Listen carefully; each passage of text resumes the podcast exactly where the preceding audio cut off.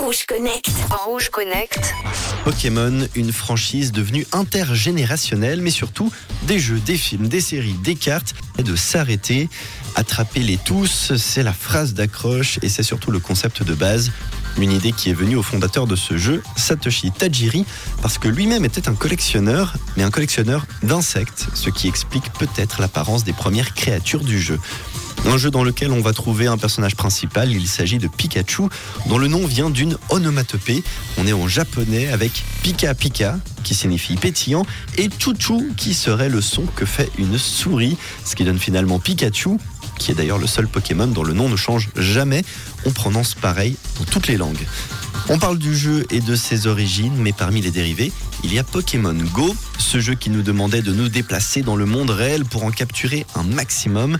Plus de 88 milliards de créatures ont donc ainsi été capturées dans le jeu, ce qui donne une idée du succès de cette franchise.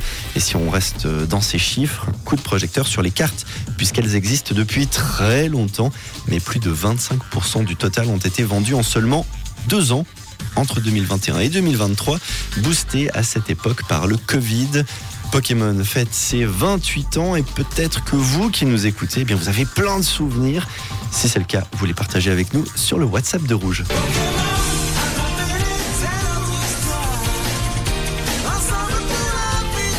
Merci Guillaume, on te retrouve demain. En attendant, vous répondez au sondage récent. 60% des Suisses croient en ça. À votre avis, de quoi s'agit-il? Bonne chance à vous